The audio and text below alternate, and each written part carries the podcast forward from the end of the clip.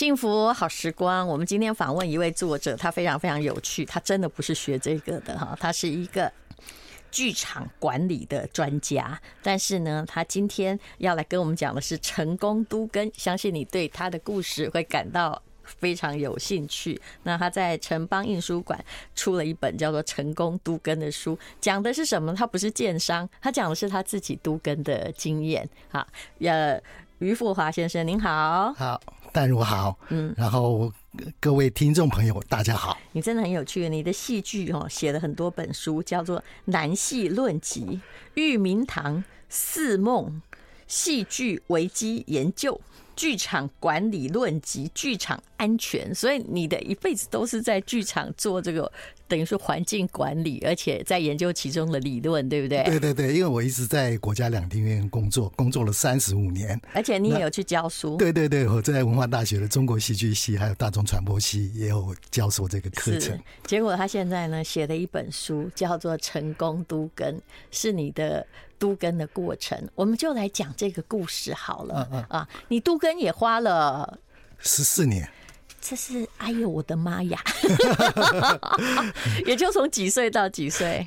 我大概五十几岁吧，现在已经六十八岁了。哦，那大概就是嗯，比我年轻的时候就开始都跟了，对不对？对对。而且其实这也是没有想到的，只是因为你住的地方随着你的年纪变老了嘛，对不对？然后大家年纪变大之后，会觉得本来是旧公寓，对不对？对对。没有电梯，没有电梯，就觉得超级不方便啊！要追垃圾车也是很辛苦的。对。所以呢，其实我现在还是住在老公寓里面呢，所以他就哎要都更，但是没有想到哦。先，我想请问你，你本来觉得都更多久你就可以把它更完？嗯，我觉得大概那时候想来五年就可以，是不是？对对对。结果多花了九年呢，所以请他来谈亲身的经验哦。那。因为大部分我们听的都是建商谈，很少是当事人自己聊。来，你的那个物件现在在哪里？哦，我的呃，我是根玉呃建案，他是更新公司的一个杜根的这个建案。对对，因为建设公司老板是我的学弟，我认识他。对。那我们是在那个捷运东门站啊，然后。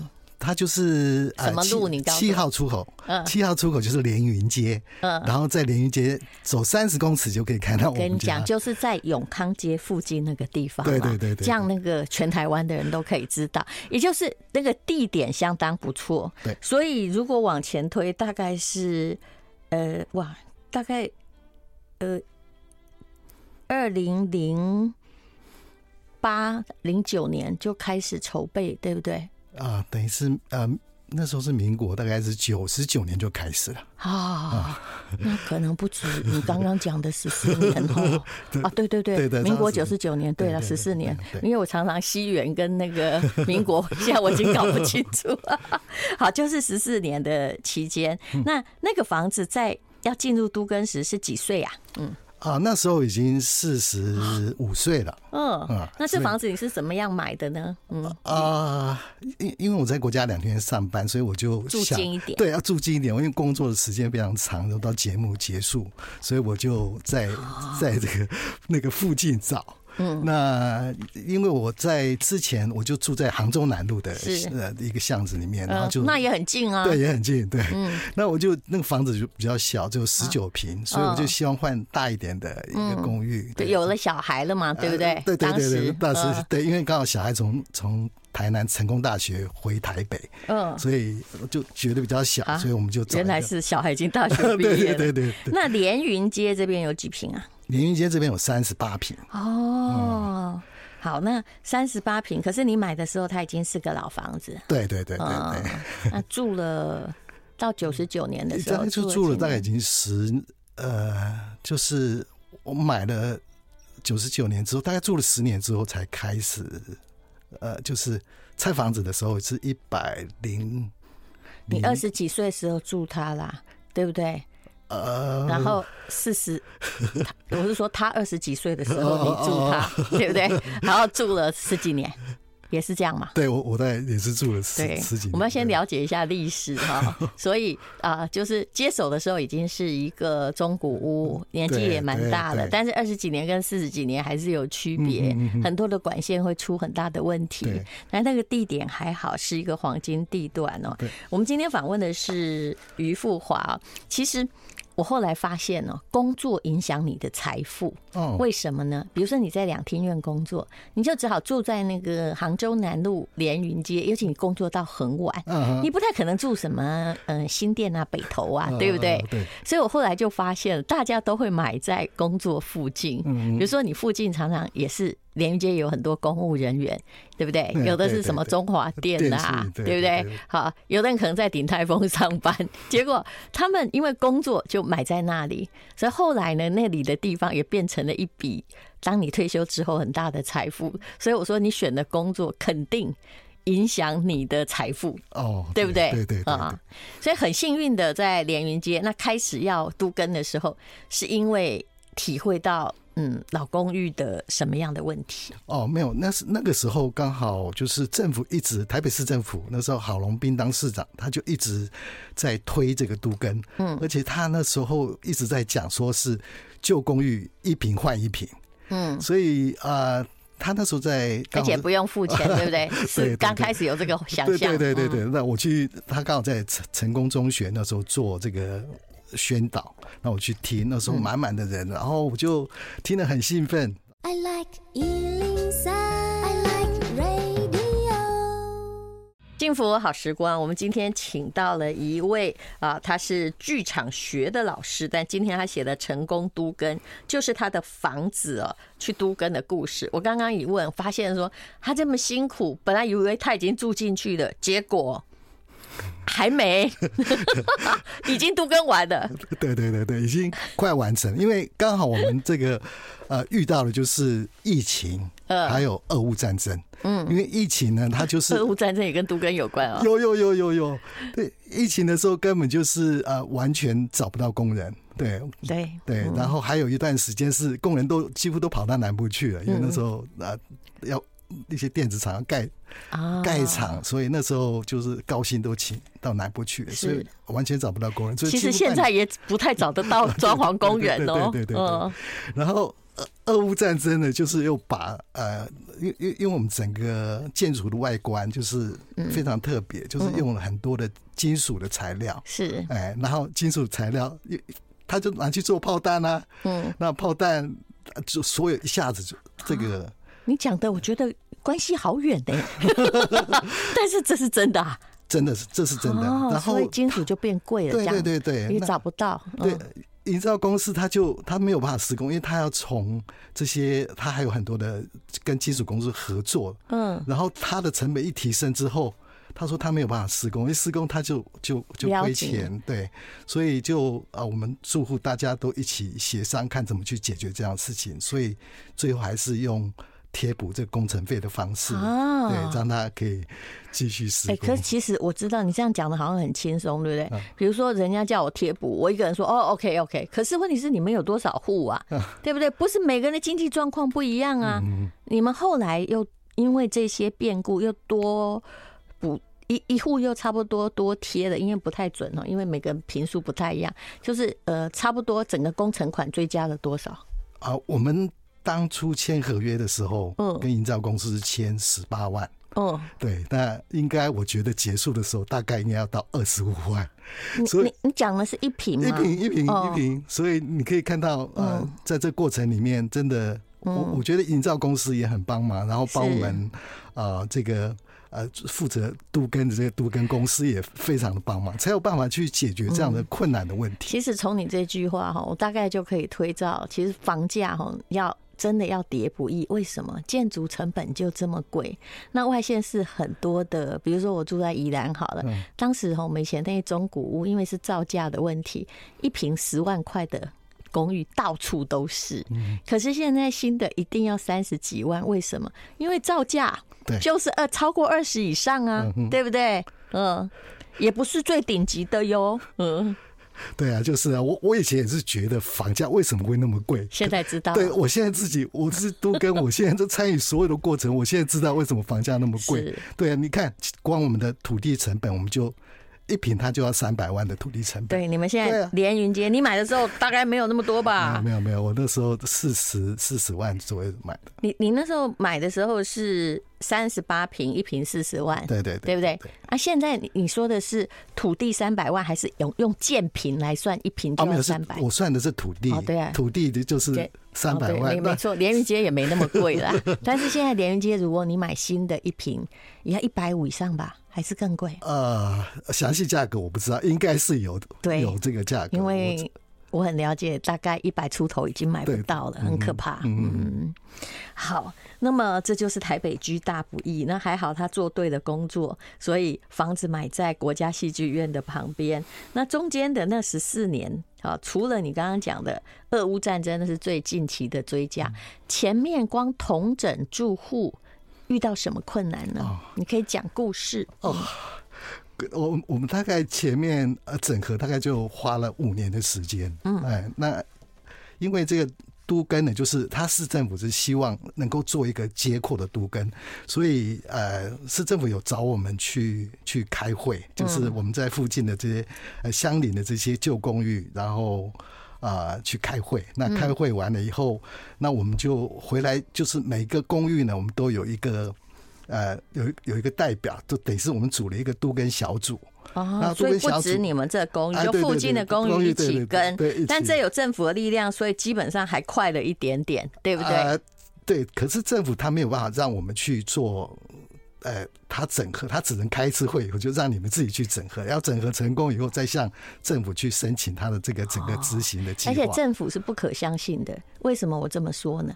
因为民选哈，过几年就换一个，嗯，那换一个，他后来的策略可能不一样，前面的人的承诺他未必要答应，对吧？嗯嗯嗯，对，因为。那呃，刚刚就谈到这个一坪换一坪的问题，这个其实是每一个住在旧公寓住户希望达到的，嗯，可是实际上呢，呃，是是可能很多人都达不到。怎么说呢？呃，因为他这个你居住的这个地点，嗯，居住的地点，还有你的楼层，它的怎么建蔽容对对对都有补助？补助到你可以一平换一平。最重要就是说你的土地的尺分要大。啊，你如果土地持分不大的话，那基本上都像我，像我都没有室内换一瓶换一瓶，而且是我我自己出所有的这些新建的这些经费，我都我都没有达到。我我现在室内只有三十二坪啊。哦，对他，我我原来室内三十八平，所以还没有达到。而且。我想要问一个问题，也就是都更之后，大家比较难接受。以前老公寓的三十八平，因为虚平是台湾，我觉得一个很严重的问题。老公寓的三十八平的话，可能像我家是也是四十年老公寓，大概是它的公社顶多二十趴。可是你现在的三十二平，是不是也要割掉公社的三十几趴呢？嗯，对不对？对对对对。那你现在也剩下只有大概二十。哦，没有没有，我我是总平数是五十二平哦，对，不要吓我，你到底是算的是总平数还是五十二平？室内的平数，室内是现在剩三十二，那本来的三十八是什么？本来是室内三十八，对对，总平数是多少？嗯，也是五十二。哎，没有，旧公寓就是三十八平哦，所以你三十八换的五十二，还不止一平换一坪，但是。里面其实比以前小，小，对对，比以前小，而且那个二十五万，哎，二十五万新建成本等于都后来都是你付的，对不对？对对对对。那我那要每一家都付得起，这才是个问题。但是不是万一付不起也有贷款嘛？对对对对。好，还好现在贷款率比我们年轻的时候低。嗯嗯。那么这个二十五万，所以还要再乘以五十二哦，你还花了一千多万。对对对。哎呦。那万一没钱怎么办？里面有一户没钱就不用都跟了。哦，不过这个还有就是，因为我们对这些呃都更的这些专业的知识法令不够了解。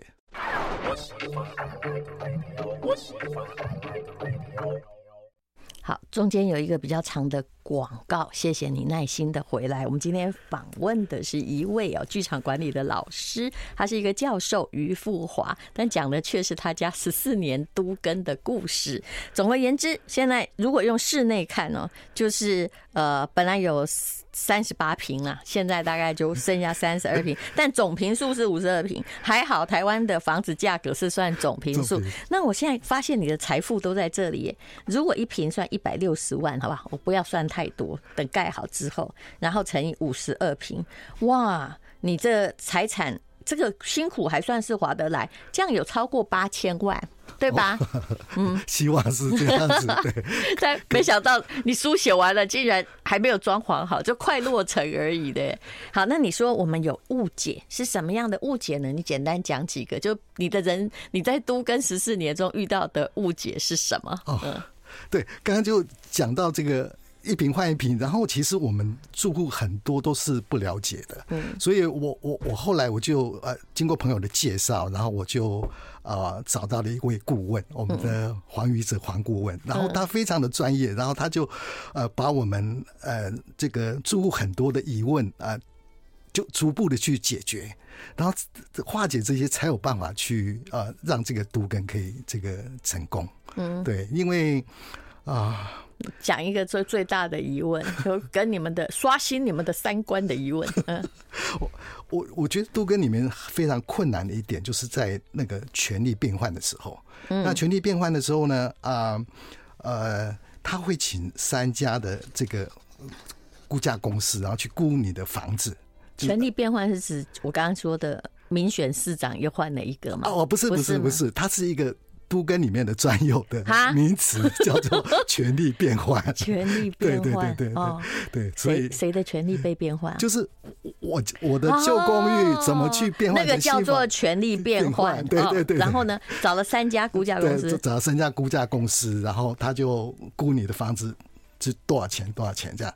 可是呃，因因为每个人其实都认为自己的房子最好，哎，对最好。然后比如说像我。我家，因为我住四楼，结果因为我的房子，因为我买的时候我还有把它装潢过。请问你总共几楼？呃，五层楼。哦，好，五层楼。所以，嗯、对，然后他就说我是所有这栋公寓里面我房价我是最低的，我的全值是最低的。哦，那我就非常非常不服气。为什么他怎么算？因为你是 四楼对吧？啊，四楼对，他说是。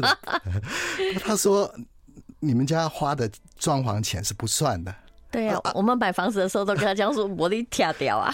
他说，因为在在他们的这个这个就是算权值比的时候，他们的法令规定说是这个是不算的。我我真的很难接受，我都想说，那那我还都都跟干嘛？就是觉得很不公平。因为其实很多的都跟的专家都在讲说，都跟其实是在都人性，是人性，就是说人都要求一个公平嘛。那为什么我会？后来怎么解决？你有没有头一扭说：“哼，我不跟了。”我我内心有这样的一个纠结过。其实，因为我我觉得跟我学戏剧有很大的关系。嗯，因为戏剧都一直在啊讲说要合作。嗯，对，因为因为它是一个没有合作是没有办法去完成一件事情的嘛。不像我太太是学音乐，她自己在家里努力拉琴就好。可是。我演戏的话，我要跟其他的演员去做配合，而且你是剧场管理啊，更是一个协作的关系，对不对？我那时候就想到，我在演戏的时候，那时候演一个就是一个一个强盗帮的这个帮主，嗯，然后他要就是决心就是要改过，那改过是要摔一个碗，嗯，好，那我啊那段戏是这样，你讲的是你大学时候的，大学的时候，对对对对，我就想到那个，因为你后来没演戏啊，好，请说摔个碗怎么样？对，那。然后我就关老爷在上，今天如果违背誓言，就像这一只碗一样，啪，我就摔下去。结果我们同学准备了一个塑胶碗，塑胶碗在地上一直滚，一直滚，然后所有的观众在都在笑，这也很好笑啊，对，非常好笑。然后。I like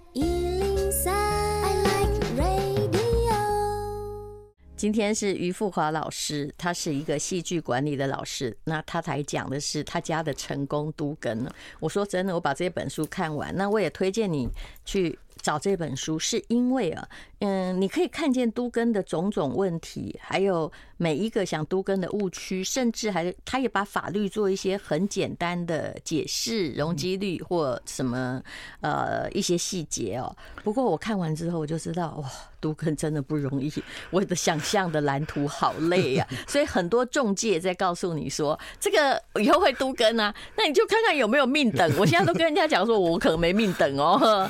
那么。来，刚刚讲到那个戏剧的瓷碗哈，就换了瓷碗。对，你看瓷碗这样，整个在打下去的时候，整个碎裂在舞台上面，那个震撼的效果啊，就是观众的鸦雀无声，那个整个戏剧效果就出来了。所以你这个四楼是要像瓷碗一样牺牲吗？啊，不是，我我是说，就是要大家都有。又咬一有一个共识，咬牙的决心，要把它摔碎，对才能够重建。对对对，那你牺牲四楼，牺牲的是你家本来有比较美好的装潢，对不对？那就变成零嘛。那五楼牺牲的是什么？五楼顶家顶顶家本来是一平当两平在用啊，所以他也很委屈啊。对，然后我们一楼是店面啦，店面也很委屈啊，它也变小啦。对对，所以像这样的公寓基基本上是应该。不会都跟成功的，但是我们就成功了。嗯、所以每个人都在牺牲嘛，对不对？对。我那听起来买二楼、三楼挺好，对不对？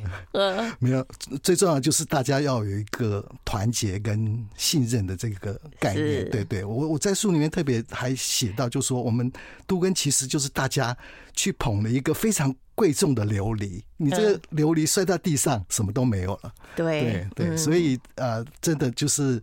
在这边特别呼吁所有要渡根的这些住户，真的一定要团结跟信任，才有办法去成功。那于先生，也就是你说你现在六十八岁，对不对？你开始。办理都更是是五十几岁，就正准备就是将来快要退休，所以需要有电梯的时候，你中间有没有一阵子在想说啊，我蛋磊龙磨灭啊，有没有这种感觉？有有有。而且我相信哦，十四年间有一些人真的是没有等到哎。啊，对对对对，真的是，其实就是啊，有很多的挫折啦，在那个挫折过程里面，其实都都想停下来。对，那另外一个挫折是什么？主要是你要必须要牺牲嘛，对，你被估价最低，好，你咬牙认了。那另外的挫折就是差一点进行不下去的问题在哪里？啊，我我我我我个人觉得啊，就是还有那个那个法令的问题，这个法令然后进到市政府那个程序，然后是。我我想可能是两年或者三年就可以结束，可是我们的案子走了五年两个月，所以光法令就是大家在那等等等等等的时候就花了五年了。五年对，而且我们是所有住户都同意的哦，是一六八的专案，我就说啊，怎么会？因为换人了呀。哦哦。应该也不是这法令，因为是郝龙斌那时候开始，后来换人了吧？其实他就一直在在做修正。其实现在的法令比我们那时候就一修正，然后又打回来，大家又再来一次这样子。对对对对对，可就是呃，你这样很麻烦，因为你会遇到某一些人，他老人家又遇到继承，下面那个人不同意了，你要怎样？对不对？对，这些都要去去解决这些嗯。好，所以后来你说还好遇到贵人，我后来知道你的贵人是谁，就是那个建设公司老板，他本身他家也在那里，嗯，所以他自己也可能咬了牙也在牺牲，对不对？啊，就为了要把自己的老家盖好，对对，嗯，对，因为我们这里面我们的贵人真的是第一个是我们的邻居，我们邻居非常团结，大家都在牺牲。第二个是我们的顾问，然后他帮我们解决了很多的问题，嗯，然后再过来就是这个都跟公司这个。